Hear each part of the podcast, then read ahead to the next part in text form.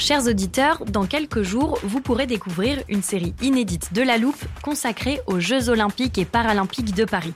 À trois mois de la cérémonie d'ouverture, on s'est demandé comment réussir ces JO. Les transports sont-ils prêts à affronter les milliers de touristes? Le dispositif de sécurité est-il suffisant?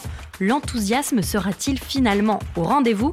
Pour répondre, on plonge durant cinq épisodes dans les archives des éditions précédentes, accompagnés des journalistes de l'Express. C'est à retrouver à partir du 13 mai sur toutes les plateformes d'écoute.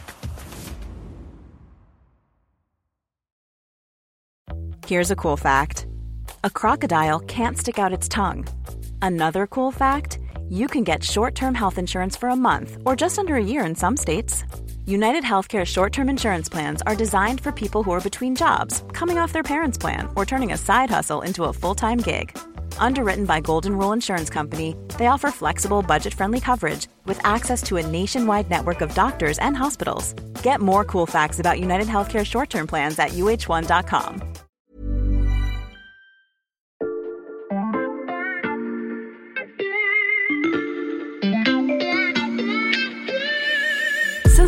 sur Parcoursup, c'est simple.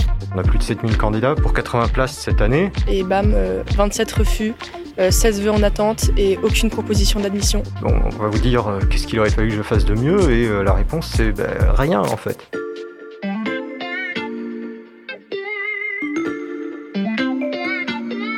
Salut, c'est Xavier Yvon. Cet été, nous vous proposons une sélection des meilleurs épisodes de La Loupe, le podcast quotidien de l'Express. Allez, venez, on va écouter l'info de plus près. Que vous ayez passé votre bac il y a 10, 20, 50 ans ou l'année dernière, vous avez forcément entendu déjà parler de Parcoursup, et a priori, pas forcément en bien. Ce ne sont plus 9500 lycéens, mais plutôt 40 000 qui attendent toujours de savoir ce qu'ils feront à la J'ai rentrée. eu aujourd'hui un mail me disant que j'étais pas prise pour finir, que j'étais placée en liste d'attente parce qu'ils avaient accepté trop de personnes sur Parcoursup. Tout ce qu'on m'a proposé, c'est des universités comme Montpellier, Brest, Nancy. J'habite dans le 19e arrondissement de Paris. Et cette année, ça ne s'annonce pas mieux. Le Covid a aggravé les choses. Beaucoup d'élèves restent pour l'instant sur le carreau, malgré souvent des dossiers scolaires impressionnants. Le système Parcoursup serait opaque, trop lent, source de stress pour des lycéens perdus dans le labyrinthe de l'orientation post-bac. Autant de critiques qu'on passe à la loupe aujourd'hui. On vous promet qu'à la fin de cet épisode, vous pourrez parler orientation avec votre neveu, votre fille ou votre petit-fils, à condition de comprendre les expressions des ados, mais pour ça, on peut rien pour vous.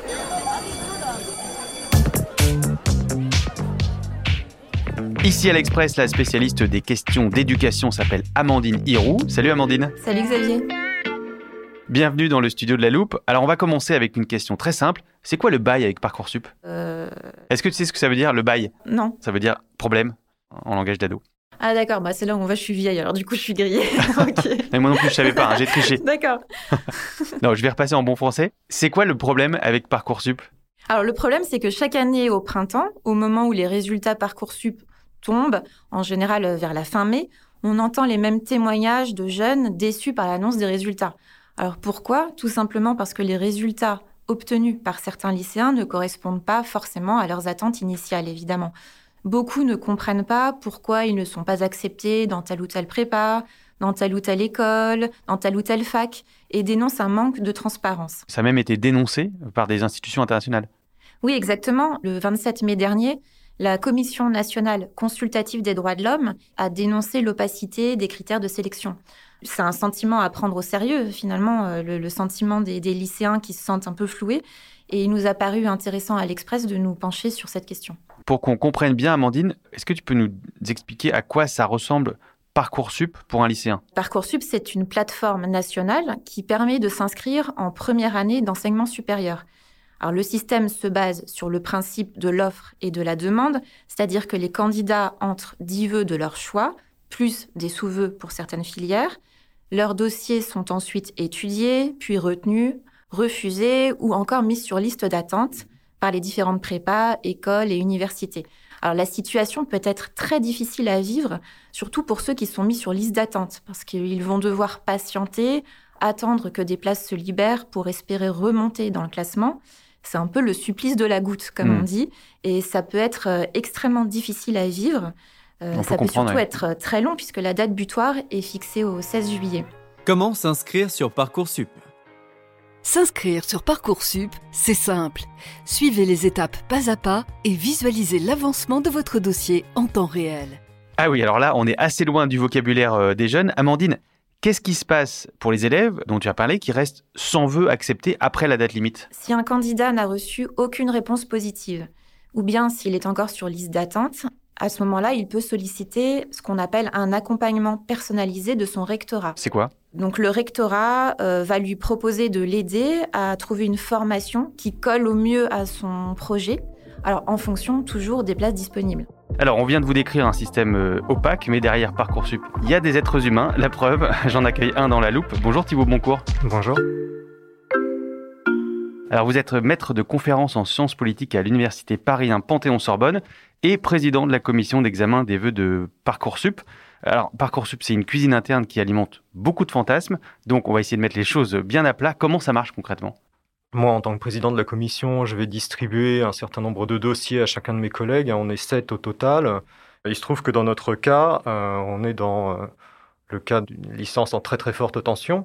C'est-à-dire qu'on a euh, un nombre de candidatures très très très très très supérieur au nombre de places qu'on est en mesure d'offrir. On a plus de 7000 candidats pour, pour 80 places cette année. Donc vous avez 7000 candidats, 80 places. Vous faites comment? On fait euh, dans un premier temps un pré-classement, si on veut, en fonction des notes brutes des candidats. Et en fonction de ça, on va travailler plus de manière qualitative sur les dossiers des candidats, c'est-à-dire là en regardant un peu plus, notamment les projets de formation, Bref, les éléments euh, qui ne sont pas quantifiables en fait euh, des dossiers. Donc vous avez cette vision d'ensemble et ensuite comment vous faites votre tri? Comment vous faites le choix? Nous au départ, on est censé être une licence euh, non sélective. De fait, de par la forte tension à laquelle on est soumise, on devient sélectif. Donc ça pose un problème qui est un problème éthique, politique, puisque qui dit parcours non sélectif dit théoriquement la possibilité pour tout bachelier d'y accéder. D'où l'idée que nous, on a de ne pas avoir euh, nécessairement dans la promotion exclusivement des euh, étudiants, enfin des candidats qui soient exactement tous identiques, qui auraient, enfin pour le dire vite, qui auraient tous 18 de moyenne et qui auraient tous fait au lycée euh, sciences économiques et sociales et histoire, sciences politiques, géopolitique, etc. Donc on essaye de diversifier un peu, tant sur le plan scolaire que sur le plan social. Donc en fait, vous prenez pas forcément les meilleurs, mais vous prenez un échantillon représentatif sur les 7000. Quand on est à ce niveau de tension, les meilleurs, c'est beaucoup, beaucoup de gens. Lorsque vous faites le classement sur les notes euh, de vos 7000 candidats, on pourrait prendre euh, n'importe qui quelque part dans les 4000 euh, ou 5000 premiers, et on se dirait, c'est bon, ça va rouler, il va faire une bonne licence, ça va bien se passer, quoi partant de là, le, parler des meilleurs ou pas, ça a presque plus de sens, parce qu'en fait, quel sens ça a de dire que euh, quelqu'un qui a 16,2 de moyenne est meilleur que quelqu'un qui a 16,1 euh, C'est vraiment des différences infimes. Quoi. Hmm. Quand on rend notre classement, on a euh, des candidats qui, fort légitimement, ne vont pas comprendre pourquoi ils sont 3 millièmes, 4 millièmes. Et de fait, c'est très difficile d'expliquer à quelqu'un qui va être bon lycéen, qui a tout bien fait, qui est bon élève, qui a de bonnes appréciations, qui sait ce qu'il veut faire dans la vie, etc. Pourquoi il n'est pas en haut du classement? Parce qu'en en fait, on va vous dire euh, qu'est-ce qu'il aurait fallu que je fasse de mieux, et euh, la réponse c'est ben, rien en fait. Quand je vous écoute raconter comment ça se passe, je vous sens un peu euh, désemparé, parce que ça a l'air extrêmement compliqué à vivre et à faire. Effectivement, on est un petit peu impuissant, c'est-à-dire que nous, du coup, on nous demande de gérer une masse d'aspirations que nous ne sommes pas en mesure de satisfaire quantitativement, contrairement quelque part à la promesse, euh, on va dire, euh, républicaine, hein, qui est celle euh, du droit à la poursuite d'études dans le supérieur à partir du moment où on a le baccalauréat. Donc nous, face à ça, on a à cœur de traiter les candidats de la manière aussi éthique que possible, de passer du temps à regarder leurs dossiers, de répondre à leurs questions lorsqu'ils en ont, une fois qu'on a produit notre classement, etc. Voilà. Et moi, d'un point de vue humain, ça me pose euh, énormément de problèmes. C'est-à-dire que euh, avoir juste ce chiffre et pas du tout euh, de forme d'explication ou d'éléments de contexte, c'est encore plus violent. Et pour les élèves déçus par leur classement, c'est d'autant plus violent qu'ils ont souvent passé leurs années de lycée à, se mettre la pression en pensant déjà à Parcoursup. Bah, oui, sans doute, puisque naturellement, une note dans le secondaire n'est plus du tout perçue de la même manière qu'elle l'était jusqu'à maintenant. Donc ça dramatise quand même beaucoup des choses qui, euh, pour les générations antérieures, étaient plus anodines. Hmm. Enfin, Je pense que vous, moi, euh, si on prenait une sale note au lycée, euh, on passait 24 mauvaises heures. C'était, c'était pas sympa, mais, mais bon, on dramatisait beaucoup moins quant à la suite de notre, de notre avenir. Quoi. Oui, c'est sûr. Ça rappelle quelques souvenirs et je peux vous dire que je suis bien content d'avoir passé mon bac à une autre époque. Merci beaucoup, Thibaut Boncourt. Je vous en prie, merci à vous. Après avoir euh, entendu ça, vous vous dites peut-être, comme moi, que la situation est très complexe pour les lycéens, mais ce n'est pas tout. Il y a une nouveauté qui est venue euh, s'ajouter à tout ça, c'est la réforme du bac, Amandine. Alors qu'on comprenne bien, les filières S, ES et L, c'est fini. Alors ça, c'est fini. Alors justement, Xavier, je t'ai préparé une petite fiche de révision. En gros, on garde certains enseignements communs à tous. Pour la filière générale, ça va être le français et la philo, l'histoire-géographie, l'enseignement moral et civique, les deux langues vivantes, l'éducation physique et sportive, donc l'EPS, et un enseignement scientifique. Ça, c'est un combiné de plusieurs matières scientifiques. À côté de ce tronc commun obligatoire, les lycéens ont désormais la possibilité de choisir trois enseignements de spécialité.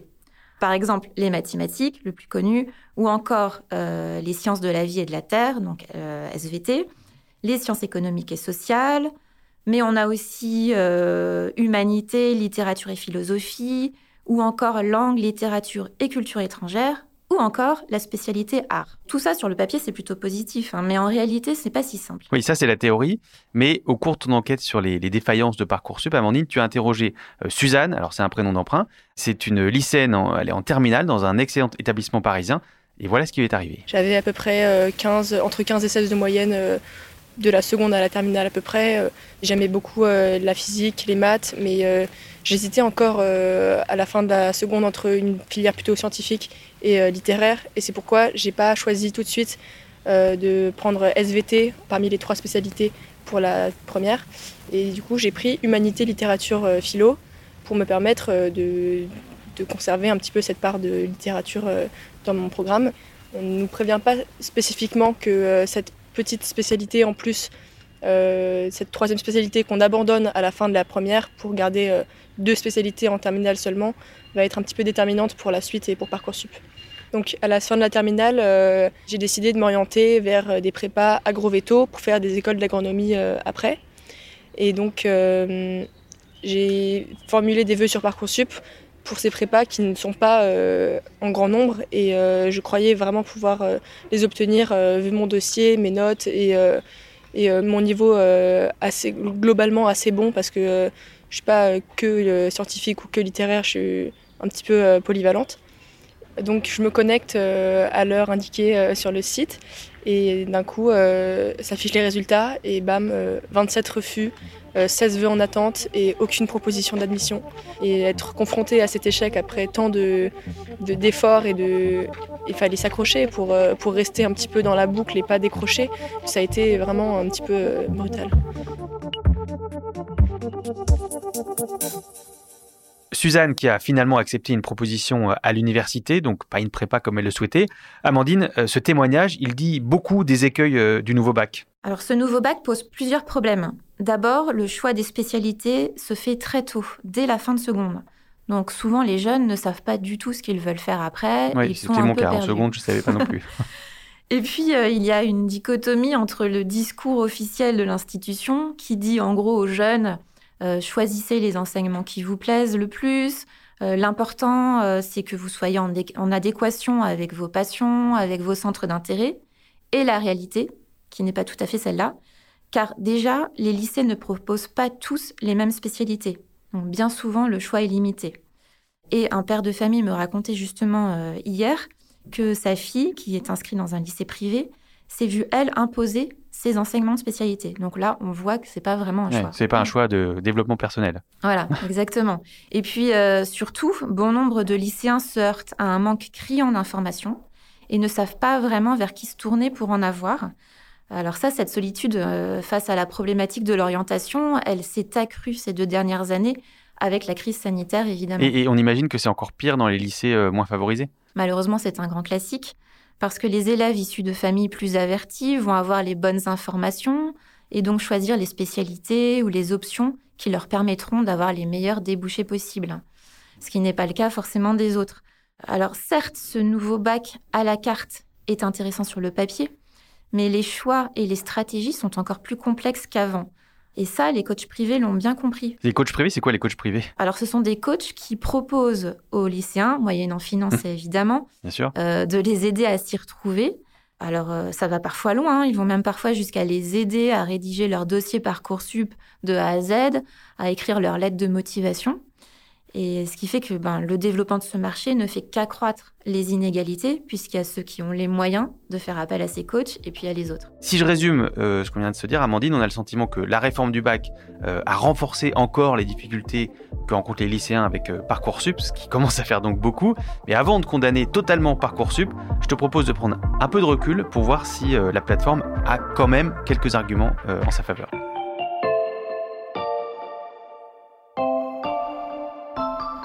Amandine, si tu dois te faire l'avocate de Parcoursup, qu'est-ce que cette plateforme a pour elle?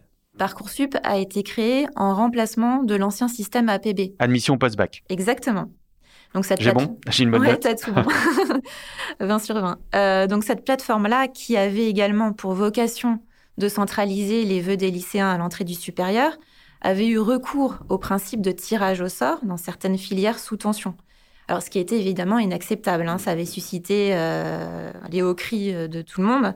Voilà, au moins avec Parcoursup, ce recours au tirage au sort a disparu, et ça, c'est plutôt une bonne nouvelle. Et ça a donc résolu tous les problèmes? Bah, oui et non, parce qu'on a vu que particulièrement cette année, le recours au contrôle continu a eu pour effet d'encourager les professeurs à gonfler leurs notes. Hmm. Donc on s'est retrouvé avec des candidats qui avaient parfois tous plus ou moins la même note, on l'a vu. Euh, et les commissions d'examen des vœux des formations ont eu beaucoup de mal à les départager. Mais alors après, bon, soyons justes, Parcoursup a aussi des avantages par rapport à son prédécesseur. L'un des avantages, c'est d'abord le nombre de formations qui est proposé, euh, qui est beaucoup plus important qu'avant, puisqu'on est passé de 13 200 formations à plus de 19 000. Le deuxième avantage, c'est que euh, Parcoursup a instauré une plus grande ouverture géographique, ce qui favorise la mobilité des jeunes. Hmm. Euh, je te donne un exemple. Euh, un jeune qui habitait la banlieue parisienne, avant, ne pouvait pas postuler à Paris, ou alors c'était très compliqué. Ou alors encore un jeune issu d'un petit village avait moins de chances d'intégrer une formation dans une grande ville. Alors ça, c'est en train d'évoluer. Ça évolue doucement, mais ça évolue. Donc ça, c'est un bon point pour Parcoursup. Voilà, c'est un bon point. Et alors, troisième euh, bon point, c'est que le système Parcoursup a permis d'instaurer des quotas de boursiers. Alors ça, c'est important, parce que ça n'existait pas avant. Alors attention, ça peut être perçu comme une avancée. Sur le papier, on se dit, c'est forcément très bien. Mais ce principe de quota ne fait pas toujours l'unanimité. En tout cas, c'est ce que m'ont dit certains spécialistes du système éducatif que j'ai interviewés. Certains disent que euh, c'est un peu une rustine posée sur un système éducatif qui est extrêmement inégalitaire, qui est vraiment malade de ces inégalités. Ces fameux spécialistes insistent sur le fait qu'il ne faut pas se contenter d'agir en fin de course, c'est-à-dire uniquement au moment du supérieur, parce que là, c'est trop tard. En fait, il faudrait prendre le problème à la racine et s'attaquer aux inégalités beaucoup plus tôt, dès le secondaire, voire même euh, dès, dès le primaire parfois. Donc, il y a quand même du bon dans Parcoursup, Amandine, c'est ce que tu viens de nous dire.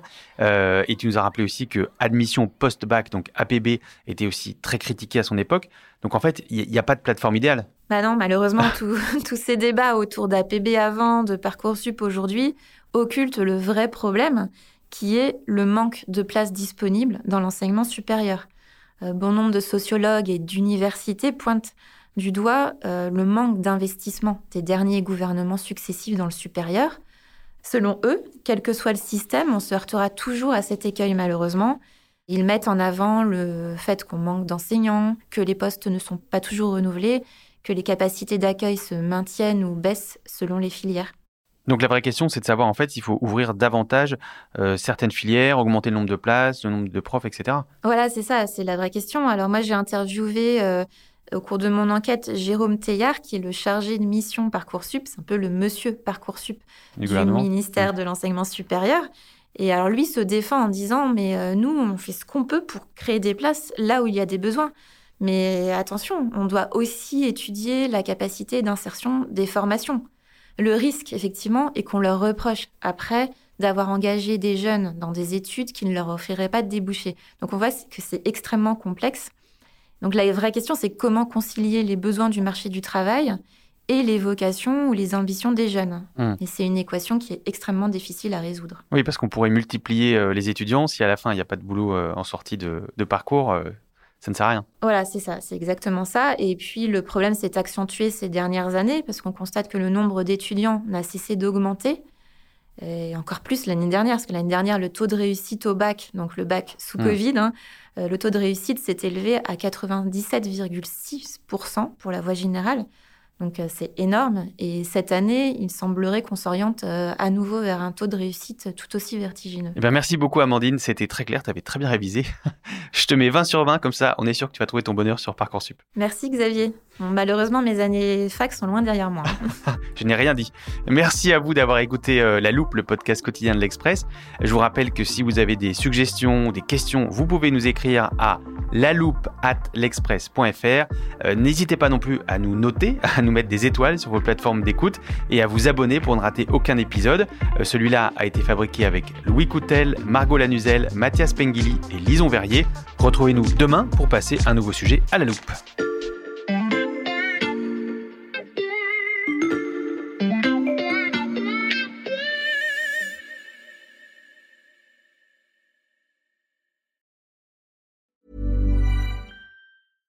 I'm Sandra, and I'm just the professional your small business was looking for. But you didn't hire me because you didn't use LinkedIn jobs. LinkedIn has professionals you can't find anywhere else, including those who aren't actively looking for a new job but might be open to the perfect role, like me.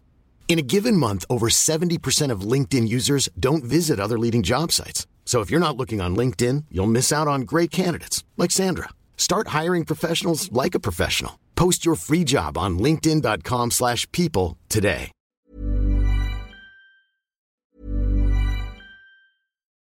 This is the story of the one. As a maintenance engineer, he hears things differently. To the untrained ear, everything on his shop floor might sound fine, but he can hear gears grinding or a belt slipping. So he steps in to fix the problem at hand before it gets out of hand. And he knows Granger's got the right product he needs to get the job done, which is music to his ears. Call, clickgranger.com, or just stop by. Granger, for the ones who get it done.